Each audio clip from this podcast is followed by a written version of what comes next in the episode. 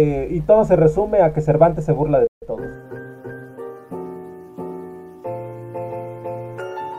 Hola, muy buenos días, tardes, noches, tengan todas, todos y todos ustedes desde donde quiera que nos estén viendo. Bienvenidos una vez más a su podcast de confianza, Tintero. El día de hoy traemos un tema que a algunos miembros del equipo eh, les interesa mucho abordar. Así que el día de hoy vamos a hablar del barroco. Y como es justo Maru la que estaba más emocionada por este tema, Maru nos va a empezar diciendo qué es el barroco. Pero antes de todo eso, Héctor, Maru, Fátima, ¿cómo se encuentran el día de hoy? Muy bien, muy bien, emocionado. Igual, aquí, para escuchar la cátedra de Maru. Ay, Dios, vas a sonar como si de verdad. De la doctora Maru. La doctora Maru. Ay, no. La, La- doctora Me va a poner mi profe, oigan. En letras clásicas y filología hispánica. Sí, sí, sí, ella, ella Al rato bien fundada por, por, por la profe. Ay, no. Oigan, aquí es este. Son datos amateurs de un estudiante amateur. Ok. Ya, para que luego no me vayan a echar en cara si do- doy algún dato mal. Prefiero que no, no, no. Eso no debe pasar. Pero bueno, ya para entrar en tema, en materia, pues nada más como dar la pequeña, gran introducción, ¿no? Que pues el barroco es esta eh, corriente artística que se da inicio, si no me equivoco, ahí me corregirán mis compañeros, a inicios de- del siglo XVII más o menos en Italia.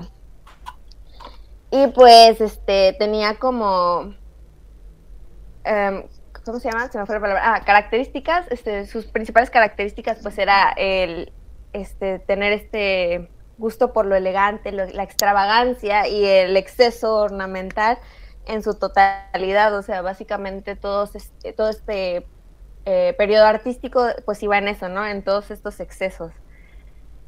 Y bueno, pues se solía desarrollar en pues estas áreas artísticas como fueron pues la literatura, eh, pues sí, la música, eh, la arquitectura, escultura y pues la pintura y en todos estos lugares.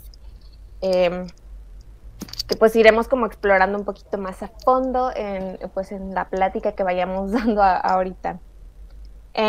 Pues no sé si Héctor quiera agregar un poco sobre lo que es la, el contexto histórico, que pues eso lo sabes un poquito más tú que yo. Ajá. Sí, sí, sí, puedo agregar algo al respecto. Pues entre mediados de 1500 y mediados de 1600, que es más o menos la época de esplendor de, este, de esta corriente, eh, estamos eh, en medio de las monarquías absolutas. Todavía no llega, todavía no llega el gran rey Luis XIV. Para eso faltan todavía como 50 años para que aparezca. Pero antes de eso estamos justamente en el momento en el que eh, el, esplendor y el poder de España ha crecido hasta su máximo, eh, máximo impulso, ¿no? Nunca después y nunca antes España va a tener tanto poder como durante el barroco, ¿no? En ese momento, este, Carlos V y después su- su sucesor, Fernando, no recuerdo si séptimo o algo así, eh, tienen el poder sobre la península, sobre casi toda América, sobre algunas colonias en Holanda, sobre parte de Italia, ¿no? Entonces su, su expansión ha sido, ha sido mucha, ¿no? También parte de, de África. Entonces, tal vez por ese como, como poder que estaban reuniendo en ese momento España es que eh, la gran parte del barroco, específicamente el barroco, barroco escrito, se desarrolló justamente en, en España, ¿no? Eh, aunque empezó en, Italia, ¿no? Recordemos que Italia, si bien nosotros lo tenemos ahorita como un concepto, pues un país unificado, antes estaba hecho por eh, pequeñas naciones, ¿no? Todo el país estaba distribuido en pequeñas naciones, ducados, este, eh, Venecia no era más que una especie como de... eh, sí, era un ducado, ¿no? Me recuerdo, si no recuerdo Venecia, eh, y los otros estados nacionales también eran como pequeñas monarquías que no tenían mucha influencia, entonces pues realmente quien, quien tuvo el, el, el impulso, ¿no? El, barroco pasa de Italia a España y quien lo impulsa es justamente España, ¿no? Junto con todos estos este, influencias que tiene. Tal vez por eso también la pintura también tenga tanto eh, importancia, ¿no? Y tal vez por eso también, eh, porque España tuvo cierto eh, poder sobre Holanda, es que también hubo una corriente de, de barroco en, en, Holanda y todo esto. Pero bueno, me estoy desviando un poco. La cosa es que estamos en una época de monarquías, en una época de, eh, digámoslo, una explosión en cuanto a el poder español, ¿no? Y también en una época de cambios eh, que se van a desembocar con las monarquías absolutas hacia el final del barroco, ¿no? Luis XIV y la aparición de estos déspotas, y luego la Revolución Francesa, pero eso ya es otra historia. Pues sí. Adelante, Fátima. Eh, bueno, más quería agregar a lo que mencionaban, precisamente el término del barroco en un principio se utilizaba como de manera despectiva, ¿no? Para hablar de aquella, para hablar precisamente sobre el exceso. Eh, no estoy eh, tan segura cómo nace la arquitectura específicamente, pero por ejemplo en, la pintura, eh, precisamente como mencionaba Héctor, en Italia, eh, nace como respuesta a lo que era la pintura manierista, ¿no? Es decir, estas obras como la de Miguel Ángel o Rafael y todos estos. Entonces, a partir de, como en contra del estilo de la pintura manierista, eh, tenemos lo que sería el naturalismo y el clasismo, ¿no? Eh, como primeras eh, obras o primeros estilos del barroco y en la parte pictórica. Y en la parte de literatura es sobre todo una reacción, digamos, a la reforma de lo que sería ahora sí de, la iglesia, ¿no? Recordemos que en, la religión era muy importante en esta época, sobre todo cuando estamos hablando que tiene más influencia es España, el imperio español, y ellos eran profundamente católicos, ¿no? Entonces cuando llega la reforma en la iglesia, con y todos estos, eh, una manera para contrarrestar lo que se estaba proponiendo era precisamente a través de las obras del barroco, en donde eh, más o menos se está hablando, me gustaría dar el ejemplo de, por ejemplo, la vida de sueño. Eh, en su momento se decía que, por ejemplo, en la religión cristiana, que sería una manifestación de estas eh, religiones protestantes, se habla de que independientemente de tus acciones, eh, una persona ya tiene destinado el infierno o el cielo, ¿no? y eso me parece algo como muy loco. Pero, porque precisamente creo que como nosotros como mexicanos ya tenemos una, una ideología incluso aunque sea subconsciente, más hacia el lado católico. Eh, y ya de ahí no me sé muy bien los detalles de esa parte de la religión cristiana, pero el punto es que a través de sus obras muchas veces lo que impulsaban era que el humano, el hombre, era capaz de cambiar su destino a través de sus acciones si es que se guiaba por la moral, ¿no? Y es por eso que muchas obras de, del barroco pues, tenían esta, como esta índole, esta, pues esta ideología de que tú eres capaz de cambiar tu, tu, tu destino, no, no, tienes que sufrir si te vas por el lado puro de la vida, ¿no? También por eso hay varios poemas en donde condenan la vida de la vida loca que hay en las ciudades y dan como que mayor hincapié a la vida en el campo, la naturaleza, el, equilibrio eh, y así, ¿no? Iba a decir una palabra que decíamos mucho en clase y ah. es la que más grabada se me quedó, pero ni me acuerdo si sí es eso, así que mejor no la diré. a ver, dila ya. ah, es uno de los, es típicos, sí. Sí. un tópico de, de, la literatura barroca. Pero bueno, como para agregar a lo que dijo este Fátima, con lo de que el barroco se era tomado como un término despectivo, me parece que fue también, pues para agregar a lo del contexto también, porque en el siglo XVII era lo de la Gran Depresión, ¿no? Depresión económica en, en Europa, porque acababa de ser eh, lo de el descubrimiento de América, bueno, el descubrimiento de América eh, por los europeos. Un controversial, controversial. La maestra Ese, sí, pero bueno. Pegando. La maestra no me Carla ya te estaría pegando. eurocentrismo. Ay, bueno. El descubrimiento de América fue en el siglo XV. Pero, o sea, después de todo eso, del, del, proceso del descubrimiento que hubo, este, en el siglo XVII comienza a haber pues esta gran depresión de todo lo que así, porque el, el, barroco también llega pues a América, pues tenemos un buen de, a este, de arquitectura, de hecho, de ese periodo, que pues sí fue este, grande, pero es no por el descubrimiento que haya sido en ese momento, sino por lo, que, lo mal que llevaron todo este proceso de, de inversiones de toda Europa en general. Este, y bueno, creo que era el estancamiento de todo esto, pero aparte los excesos, que como el barroco era un periodo de excesos, como mencionaba al inicio, pues todas estas este, monarquías que mencionabas, pues el derroche era enorme y obviamente el pueblo pues odiaba todo esto, entonces ya para inicios del siglo XVIII, que ya era pues como que la decadencia, eh, pues empieza a ser como este término pues no muy bueno, un término negativo el, el decir que algo era barroco, ¿no? Sí, fue sustituido por el neoclásico, ¿no? Si no mal recuerdo. Eh, yo quiero, yo quiero retomar esto que decía Fátima, que es cierto, se me había olvidado esta parte, ¿no? Fue, esta es la época en la que Martín Lutero se acerca a la iglesia y clava sus tesis, ¿no? Y después hace su pequeña comunidad y se larga, bueno, es corrido de, de, de Alemania, ¿no? Y también este otro, no recuerdo ahorita, eh, eh, hay otro reformador religioso que también hace lo mismo, ¿no? Y se va a vivir, creo que a Bélgica, uno de esos países del norte, ¿no? Y es la época en la cual eh, ocurre este concilio, en el cual hay una reforma en la iglesia, ¿no? Como para combatir este tipo de herejías, ¿no? Entre comillas. Pero sí es cierto, había olvidado eso también. Ya. Es lo de la contrarreforma, ¿no? Exacto, sí. la es una parte.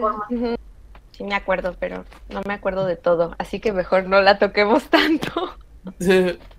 No, pues precisamente los escritos, la mayoría, como mencionaba, del barroco, eh, están a favor de la contrarreforma o fueron como por encargo. Y del absolutismo, ¿no? Tiene que ver con eso. Sí, si tocamos esos temas, la mayoría de los escritores barrocos le tiraron a los reformistas, o sea, a los reformadores y a los, como siempre, a los turcos. Sí, sí, exacto. Bueno, en general todas las artes trataban como de dar ese... Pero bueno, antes de que nos hundamos un poquito más en la, literatura, eh, yo quería retomar un poco esta idea que decía Maru, que la arquitectura barroca se ve muy reflejada en lo que es la Latinoamérica. Aquí en México, ahí nace el, sí que siempre se me hace como un trabalenguas, el churrigueresco, que incluso antes de grabar eh, andaba diciéndoles a, a Maro y a oigan, esta, ya saben, este estilo arquitectónico que se parece al churro, y, ellos sacados de ¿qué me estás hablando? Tengo que invocarme aquí, Fatima, ya terminé el tema de los ¿no? Entonces, pues, pues vine de, de, esta familia, la familia churreguera, ¿no? Que era una familia de dos generaciones de arquitectos, escultores españoles, que terminan que terminan viniendo me parece a Nueva España ahí y da la casualidad en los comentarios se sepan bien el dato y todo ahí conocedores del tema ahí me van a corregir. Pero el churri el churrigueresco sería como la versión exagerada de lo que sería la, la, la arquitectura, arquitectura barroca. Y vamos a tener como estos espirales super cargados en, las iglesias, sobre todo es muy visto en las iglesias, no sé si ustedes sepan alguna que sería como un ejemplo de, esta extravagancia. La Catedral de Puebla. Este, y creo que la de Guadalajara también, es que esa no ha entrado. la de pues Guadalajara creo que no tanto. Ah, bueno, pero en Puebla es muy barroco. Puebla tú vas y creo que sí es muy barroco. Entonces, pues sí, para todos los hispano, los latinoamericanos o hispanoamericanos eh, que nos están viendo, viven entre el barroco. Cuando salgan a su centro histórico de, donde vivan, o a la iglesia donde vivan, ahí ya verán. Pero creo que es más en las, en las ciudades ya más grandes, porque el propósito, me parece, estuve ahí medio checando, porque no sé mucho de arquitectura, obviamente, pero mientras como que estaba leyendo, sí me encontré con, con una parte que decía que la arquitectura barroca nace porque pues era este auge político, el resaltar una ciudad capital, un estado, este, pues ajá, del poderío político. Entonces es por eso que es la extravagancia eso, y es lo que también les, les comentaba de que era este odio de realmente del pueblo, porque pues era el derroche total entonces creo que pues sí lo demuestra, pero a mí me gusta mucho la arquitectura este, barroca, se me hace sumamente bella, pero viéndolo desde el contexto de todo realmente lo que estaba pasando, es como ver todo el derroche absoluto y es como que no mames, o sea, uno como pues parte del pueblo estaría como que súper enojado, o sea, es, es muy entendible.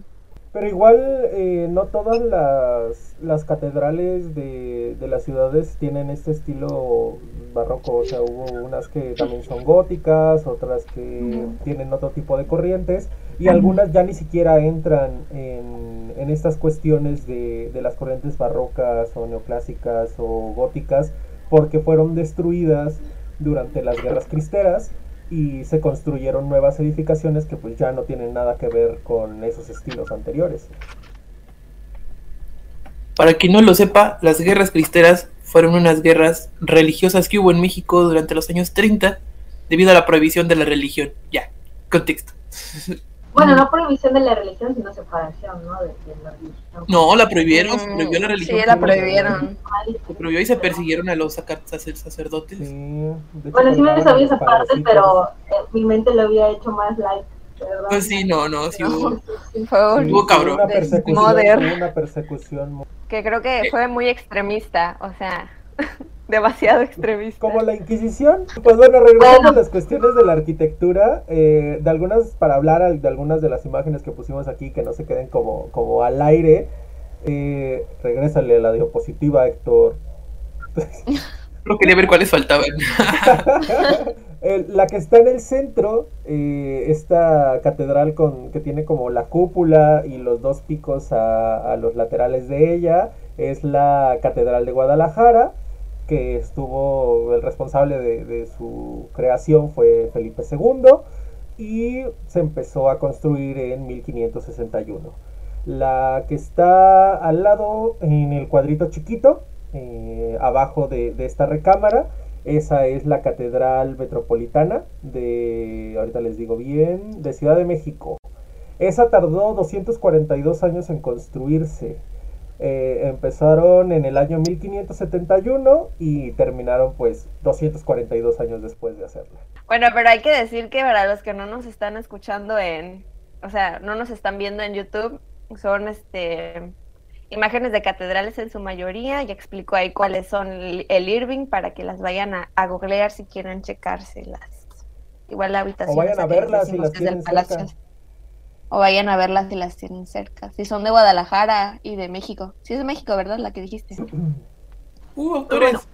Hablando de literatura, ¿qué, qué características considerarían ustedes que son las que identifican o con las que se puede identificar a la literatura barroca? A ver.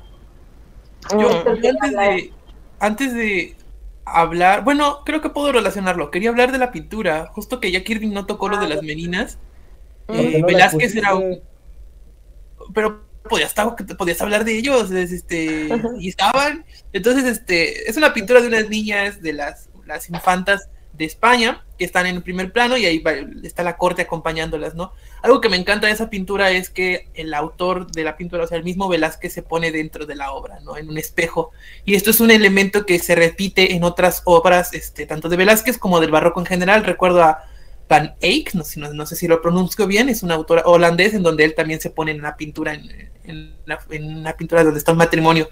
Y esto es algo que también utiliza la literatura, ¿no? La metaficción, cuando están hablando de que están escribiendo y otros elementos, ¿no? Que están ahí relacionados y que eh, más adelante quizás ahonden eso, que estaba también como reflejando un poco nuestra actualidad, porque el posmodernismo utiliza muchos, muchos eh, recursos de la literatura barroca. Pero bueno, esa es otra historia. Bueno, antes de que hablemos de autores en específico, eh, me gustaría, pues ahora sí que comentar que cuando se refiere a las obras eh, de esta época de- del siglo de oro e- e- español, ah, va a haber obras que se van a fijar más como en el escapismo, que buscan pues más bien eh, distraerse de la realidad en la que estamos, en la que se está viviendo, eh, sobre todo de los problemas sociales que, estaban ocurriendo en aquel entonces. Van a haber otros que se van a ir más, más bien como por la sátira, creo que ahí podríamos poner que está Quevedo, ¿no? Por ejemplo. Y de ahí tendríamos los que serían como el estoicismo y la moralidad, que ya se inclinan un poquito más a lo que mencionábamos, esto como consecuencia de apoyar a la, a la contrarreforma. Cada vez que mencionan, de hecho, porque no eran todos, sea, les digo, Quevedo era un, hay un sarcasmo que si lo leen se van a divertir bastante. pero cuando estamos hablando de la parte moral, yo siempre me acuerdo de, de Baltasar Gracián y esta obra que me hicieron leer y, que, no sé, a mí, a mí me pareció, o sea, digo, ¿por qué, estoy, ¿por qué estoy leyendo esto? Pero era el oráculo, manual y arte de prudencia, ¿no? En donde literal prácticamente estaban diciendo cómo debías de comportarte, ¿no? De acuerdo a para tener una buena, digamos, Mm, un buen destino religioso, ¿no? Recordamos que aquí lo importante son tus acciones, de acuerdo a esta ideología. Igual, este, también como para medio mencionar eh, de cosas relevantes dentro de la literatura barroca, creo que pues es importante tener en cuenta que pues vienen de la época medieval, ¿no? Entonces muchos aspectos que traía esto todavía se alcanzan a apreciar dentro de las pues las historias barrocas, las novelas, cuentos y todo ello, y la, lírica, claro, este, dentro de, las obras, ¿no? Que era pues sí algo con relación a, pues al cristianismo, pero hacían como este cambio justamente a lo que menciona este, Fátima sobre ya no ser, este, si haces actos malos, ya tienes tu lugar en el cielo o en el infierno, sino justamente es esta búsqueda de cómo cambiar tu destino y, y agregar, agregar este, creo que sí agregaban bastante como fantasía, o no sé si sea la palabra, pero metían muchísimo de esto y muchas eh, formas diferentes de, de, ver lo del cristianismo, como fue también lo de las novelas ya de caballería, que son las que inician tanto final de del medieval, que pues sí era, este, que venían bastante fuertes, y cómo van cambiando hasta llegar a, pues ya lo que ahorita conocemos como el Quijote, que fue ya su burla, es como decir, ya, ya basta de novelas de caballería, y todos esos aspectos que tomaban importantes, ¿no? Todas estas obras, que pues eran sus, ay, se me fueron, se me fue su nombre, es lo que mencionaba antes, lo de Locus a menos tiene un nombre de, para ser llamado. Tópicos.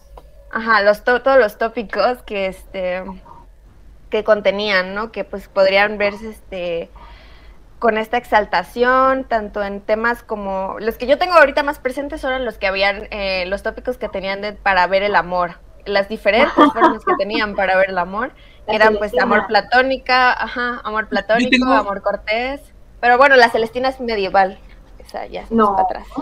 Tengo una pequeña es es de medioevo. Vas a hacer buscarlo, sí, mientras tanto que Héctor sí. Solo, iba a decir la lista.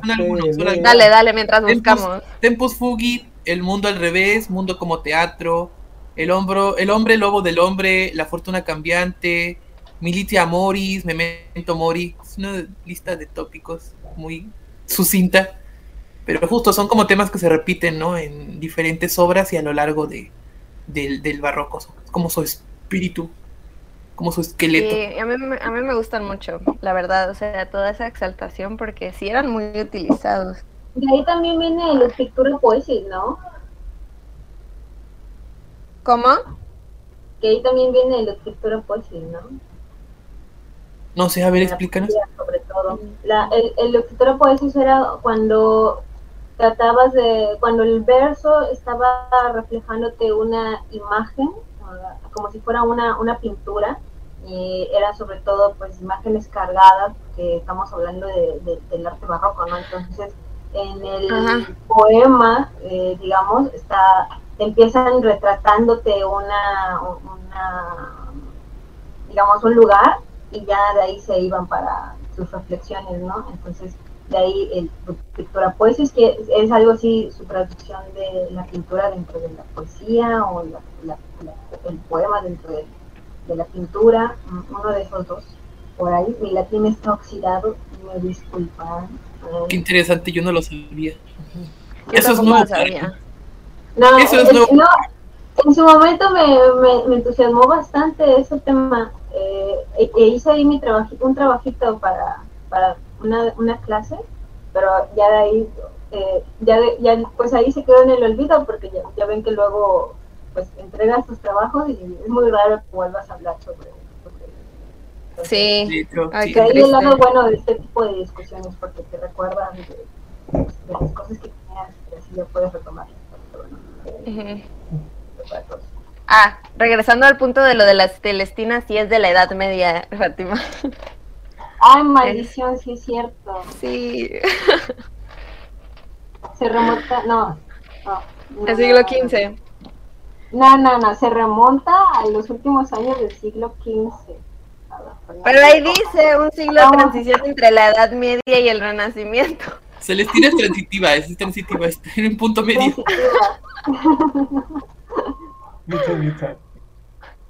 Sí, ahí va. Vale. Pero sí tiene que ver, o sea, sí necesitábamos saberlo, o sea, sí porque venían los tópicos, varios tópicos que sigue- seguían utilizando en, en el barroco, sí tenían que ver con el Renacimiento y la Edad Media, entonces pues está bien. Está bien. Este, ah, también hacer notar pues los tipos de escritura que se hacían la- en los tiempos barrocos, que eran, por ejemplo, las que eran la literatura pastoril, que fue muy popular en esta época. Este, pues que hablaban más que nada sobre pues el, el este pues justamente el locus amenus, la exaltación, la exaltación de, del hombre en la naturaleza. Este, ay, se me fue también su nombre, pero es pues justamente el, el buscar la edad de oro, que era como los inicios, que esto era lo perfecto y no teníamos que buscar nada más. Por eso pues todo esto se desarrollaba más que nada pues en el campo, como fue este, ay, una novela, ustedes se acuerdan que sea de, de Pastoril, La Diana. Es este, sí la vimos en clase, Fátima, tú deberías de acordarte también. Pero tú y yo no tomamos la misma clase, este Maro. tema, ¿no? ¿No tomamos la misma distintos- clase? No, fueron distintos maestros. ¿Y no vieron la Diana? No, Hasta no te dio. No. Bueno, pues este, este, El que reprueba todo. Ajá, son cuatro, son cuatro libros el que reprueba todo. pues yo la tomé con la profe Mechita. Ya. Sí, Sí, ella sí, sí. sí, me acuerdo. Estas obras. No me acordaba que no habíamos tomado clase, esa clase juntos, chicos. Ajá. Que ya pasaron sus años. No, es que todos como que nos imaginamos que... que- Es que siempre tomábamos clases juntos. Todos son nosotros, Ajá. No, pero llegó un momento en que nos partimos, porque en las españolas fue cuando nos partimos. Fue como, Sí. no, yo no quiero tomar barroca, yo quiero tomar moderna y contemporánea. Y Por dos. Bueno, yo sí quería barroca y yo tomé barroca.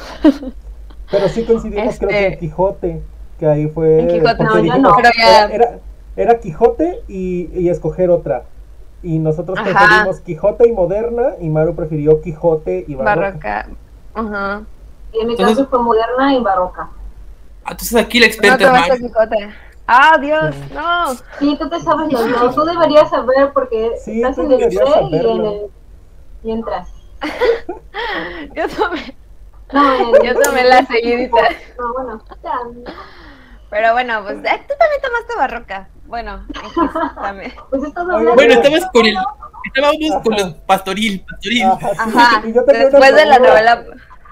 Yo tenía una pregunta, ¿verdad que el Quijote Va. también aborda este el tema de lo pastoril en pues dentro de la obra? Se burla de ello. Sí, se o burla. sea, bueno, sí, Cervantes se burla de se todo burla el de mundo. todo.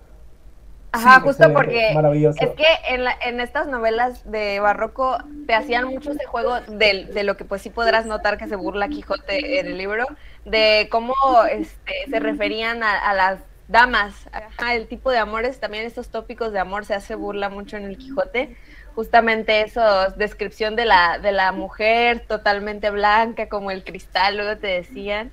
La maestra a nosotros nos hacía mucho burla de que había una novela que básicamente decía que cada que tomaba vino se veía, era tan blanca que se veía cómo, to- cómo se pasaba el agua a través de su, de su garganta. La mamá. Qué horrible Sí, imagen, es que esa es, es- una horrible imagen. Pero no, porque pues la, blan- la blancura ahora sí, pues era lo bello, ¿no? En ese momento. Entonces este, era lo que más exaltaban, igual el cabello rubio de las mujeres. Esa morra no estaba blanca, ya estaba muerta de lo pálida que estaba. Pero sí, es, esto por eso le hacían burla ya después, porque era ridículo, de verdad eran como este, descripciones bastante ridículas. Que, que se ponían dentro del barroco, por justamente porque hablaban de, de todos estos excesos, ¿no? Igual los tenía la literatura. Igual ya viene el proceso de hablando un poco de lo del contexto que tocó Héctor, también hay novelas que se de- dedicaban a eso, que eran las novelas históricas, que contaban pues lo- todo este conflicto entre los entre los moros y este, ay, se me fue el otro nombre. Los cristianos. Ándale. Ajá. Lo- Sí, y, pe- y peleaban, este, que eran novelas que pues sí tenían que ver con estas guerras, con la religión, con los este, conflictos políticos y todo este rollo. Y ¿qué más puedo como expresar? Ah, bueno, pues en estos, en estos periodos empieza a surgir por primera vez las novelas porque no existían. Y pues es con, con lo italiano que surge la novela, que es, que es traducción a novelilla, y de ahí surgen las novelas en el periodo barroco, porque no había como tal. También Este- el soneto. Ajá, el soneto y este... Bueno, de, de eso sabes más, porque yo no soy tanto de ese... A mí sí me gusta más leer novelas. A ver la, la poeta que hable. Ay, no, no debí haber dado nada. No, Te quemaste y te No, yo te puedo decir que el soneto fue inventado por Petrarca, bueno, lo fue perfeccionado por Sí, Petrarca en- y justo durante el barroco que los españoles lo tomaron y lo colocaron como lo conocemos ahorita, ¿no? 11 sílabas en tres Ujú. estrofas de 4-4-3, ¿no? Eso es, no, cuatro estrofas de 4-4-3-3, ¿no? Entonces, eh, sí, tomó su figura, digámoslo, final durante el barroco. También los romances, los romances surgen también en este periodo, ¿no? El este, los que contaban las historias de ah, ajá, pues que, que los romances eran, tenían que ver con las novelas históricas, si no me equivoco, porque te hablaban, por ejemplo, hay una que me acuerdo que veíamos en, la, en clases que era el, la- el abencerraje y la hermosa jarifa. No sé si la han escuchado porque Sí. pues hablaba justamente de este conflicto, ¿no? Entre De hecho, de Eh, hecho. Espronceda tiene una reelaboración muy bonita de esa historia. de hecho hay Yo, varias yo quiero hablar acerca ¿no? de Ajá. ¿Mande? Hay varias versiones. Quiero de hablar. Ajá. Sí, sí, sí, es como un, como un tema como el caballero, el- la historia del, del. Yo quería hablar de, cómo surge justamente la lírica de este tipo, lírica popular, ¿no? Porque justo investigué al respecto en una clase que con la caída de Roma, los, lo de la, la- la- digamos, la unidad política y cultural que había durante, antes de la Edad Media, o poquito antes de la Edad Media, se, se disgrega, entonces durante la, la, la Edad Media, digámoslo, hay un intento de resurgimiento de una cultura eh, a partir de las eh, identidades nacionales que se forjan en esa época. Y entonces, eh, digámoslo, surgen los trovadores que van de pueblo en pueblo, ¿no? Y esos trovadores llevan noticias y también llevan historias, y estas historias comienzan a transformarse para que cuando llegue el barroco ya, ya existen como de referentes, ¿no? Que todos identifican y que los escritores del barroco pueden tomar para eh, hablar una vez más de ellos. Y ya, eso era lo que quería decir. Que hecho, de hecho, casi todas las historias de Shakespeare, ya hablando del, del asunto, pues son reelaboraciones de historias populares anteriores a él. Ajá, de mitos también. De hecho, el de Ándale, Romeo y la Julieta. mitología se vuelve algo muy importante también durante la época de- del- del barroco. Ahí es otro, Sí. otro tema. Y ya me acordé, el que consolida el soneto en España, de la Vega. Porque tenía que Garcilaso de la Vega, no Mm. los apuntes de lo que quería comentar. Y decía, ¿por qué puse Garcilaso de la Vega? ¿Por qué puse Garcilaso de la Vega? Ahí está. Listo. Pues fue por eso. dice. Pues ya como para medio ir cerrando, pues nada más hablar de que después de todo este proceso, ya para finalizar con el periodo barroco, entran lo que son las novelas picarescas, que ya es este proceso en donde ya no, ya no les interesaba tanto el- la exaltación de, de la naturaleza tan, y así, sino justo este lado que hablaba Fátima y hablaba también un poco Héctor menciona, sobre el, la burla y ya hablar despectivamente de todo este exceso, ¿no? Y da inicio con la primera novela picaresca que es este el Lazarillo de Lazarillo, Lazarillo de Tormes. Y ya después de esto surgen las bellas novelas de, de Cervantes, que son con sus novelas ejemplares antes de El Quijote. Este, yo, yo, la que yo leí completa fue, pues, este, El licenciado Vidriera. Y pues posterior a eso, pues ya, obviamente, obviamente. Yo las leí todas. Ah, perro.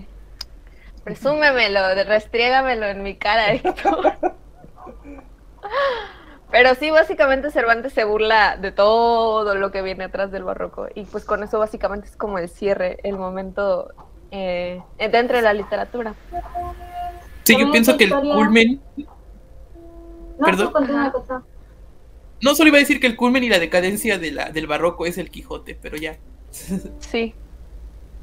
Ah, pues antes de eso nada más le iba a mencionar que les recomiendo también eh, de El Buscón de Quevedo, Mm. es una novela muy, muy divertida y sobre todo esta parte de lo del picaresco, eh, creo que muchas veces cuando mencionamos literatura barroco para atrás, eh, nos- los lectores pues se espantan, ¿no? Porque dicen, no, que me vas a hacer leer, que, que, que sí, que aburrido, con palabras súper complicadas y demás. Pero una vez que le pierdes el miedo, eh, realmente hay historias como muy, muy divertidas, sobre todo de esta parte de lo picaresco, ¿no? Y que creo que te, incluso un rato como si fueran la- las novelas o las historias contemporáneas que estamos acostumbrados a leer. Es lo único que yo les recomendaría esquivar, tal vez serían como que como las que mencionaba eh, hace hace rato, ¿no? Que era como una guía de cómo debías comportarte. Ese tipo, tal vez ya yo les diría que, bueno, está bien, ese sí te puede aburrir, no la leas. Bueno, el punto es que la- que no le pierdan el miedo a la literatura Al revés. No, barroca. piérdanle el miedo, piérdanle miedo. Miedo oh my a la Terrible. barroca porque no es tan complicada ni tan erudita como muchas veces se pinta, sobre todo la novela picaresca es de hecho una literatura muy sarcástica, muy burlona en algunas, con algunos autores, con algunas obras en específico. Sí, Entonces, yo tengo que que decir algo. Sí son, sí son, este, la verdad, este, sí, sí tienen mucho que ver con.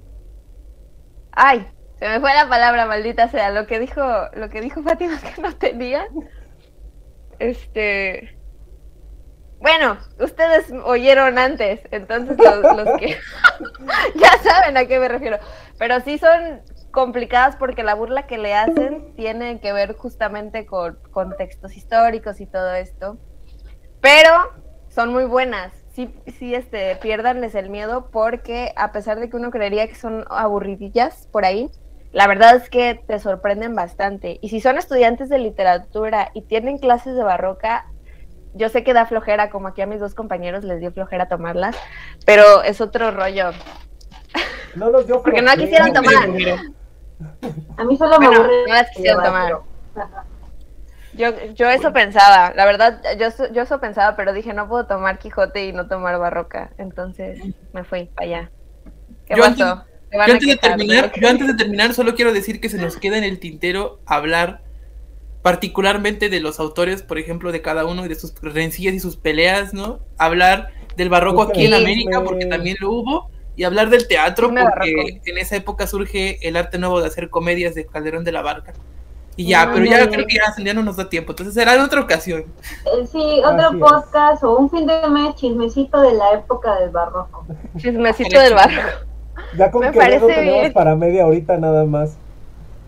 Güey, pero ¿quién no ama a Quevedo? Tiene unas, O sea, unas si les este, gusta el chisme, bien nomás para chingonas. adelantárselas, eh, busquen las peleas de Quevedo a punta de coplazos. Precisamente la poesía barroca estaba dividida en- entre lo que era el conceptismo y el culteranismo. Entonces el conceptismo estaba Francisco de Quevedo y el culturalismo Luis de Góngora, ¿no? Y de ahí venían las guerritas, ¿no? Porque tenían ideologías completamente diferentes esas dos corrientes. Yo soy Tim Quevedo, amigos. Ahí. Por si algún Team Gongor aquí, ahorita nos agarramos también a coplazos. Ay, no. A mí me gusta Luis de Góngora. Coplazos, coplazos. Primer round, Like- like y comentar. Tengo un pañuelito Conceptismo Y de la que se pedía el Que El guante. dejen un comentario si quieren un video de Maru y Fátima preparado en donde se agarren a coplazos. me va a ganar. Ándale, ándale. Ya está. Me va a ganar, ella es la poeta. Pero, pero Se vas a vale. ser original, Maru, ¿eh? No, pues me vas a ganar. Ya me rindo. No, no vale rendirse. Aquí, aquí Bueno. a coplazos, a coplazos. Pues ya fue. Me rindo. Me voy. Adiós. Y se marchó. Pues bueno, eh, se nos quedan muchas cosas de las que queríamos hablar. No pudimos abordar el teatro, no pudimos abordar la escultura, no pudimos indagar demasiado en la pintura, pero pues es que somos letrosos.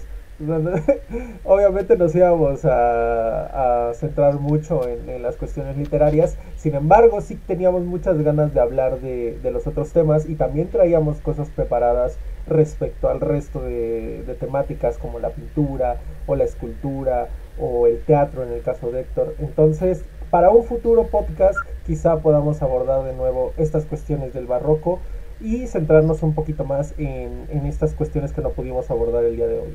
De momento nos vamos, no sin antes recordarles que los lunes tienen recomendaciones literarias, los viernes tienen nuestro podcast, los fines de mes nos pueden ver haciendo cosas random y los días 15 de cada mes tienen la lectura de los autores de Tintero Blanco. Así que estén muy pendientes del canal. También esperamos que para cuando salga este video ya esté subido nuestro primer TikTok. Así que vayan a vernos hacer ridiculeces acerca de literatura en TikTok. ¿Qué? Y por hoy es todo. Nos vemos hasta el Oh, siguiente. esa información Chao. no me la sabía. pero- No sabíamos esa información. Bye. Adiós. Yo no confiaría tanto en los que les dicen Irving adiós. Les miente. Están obligados a. Están obligados a.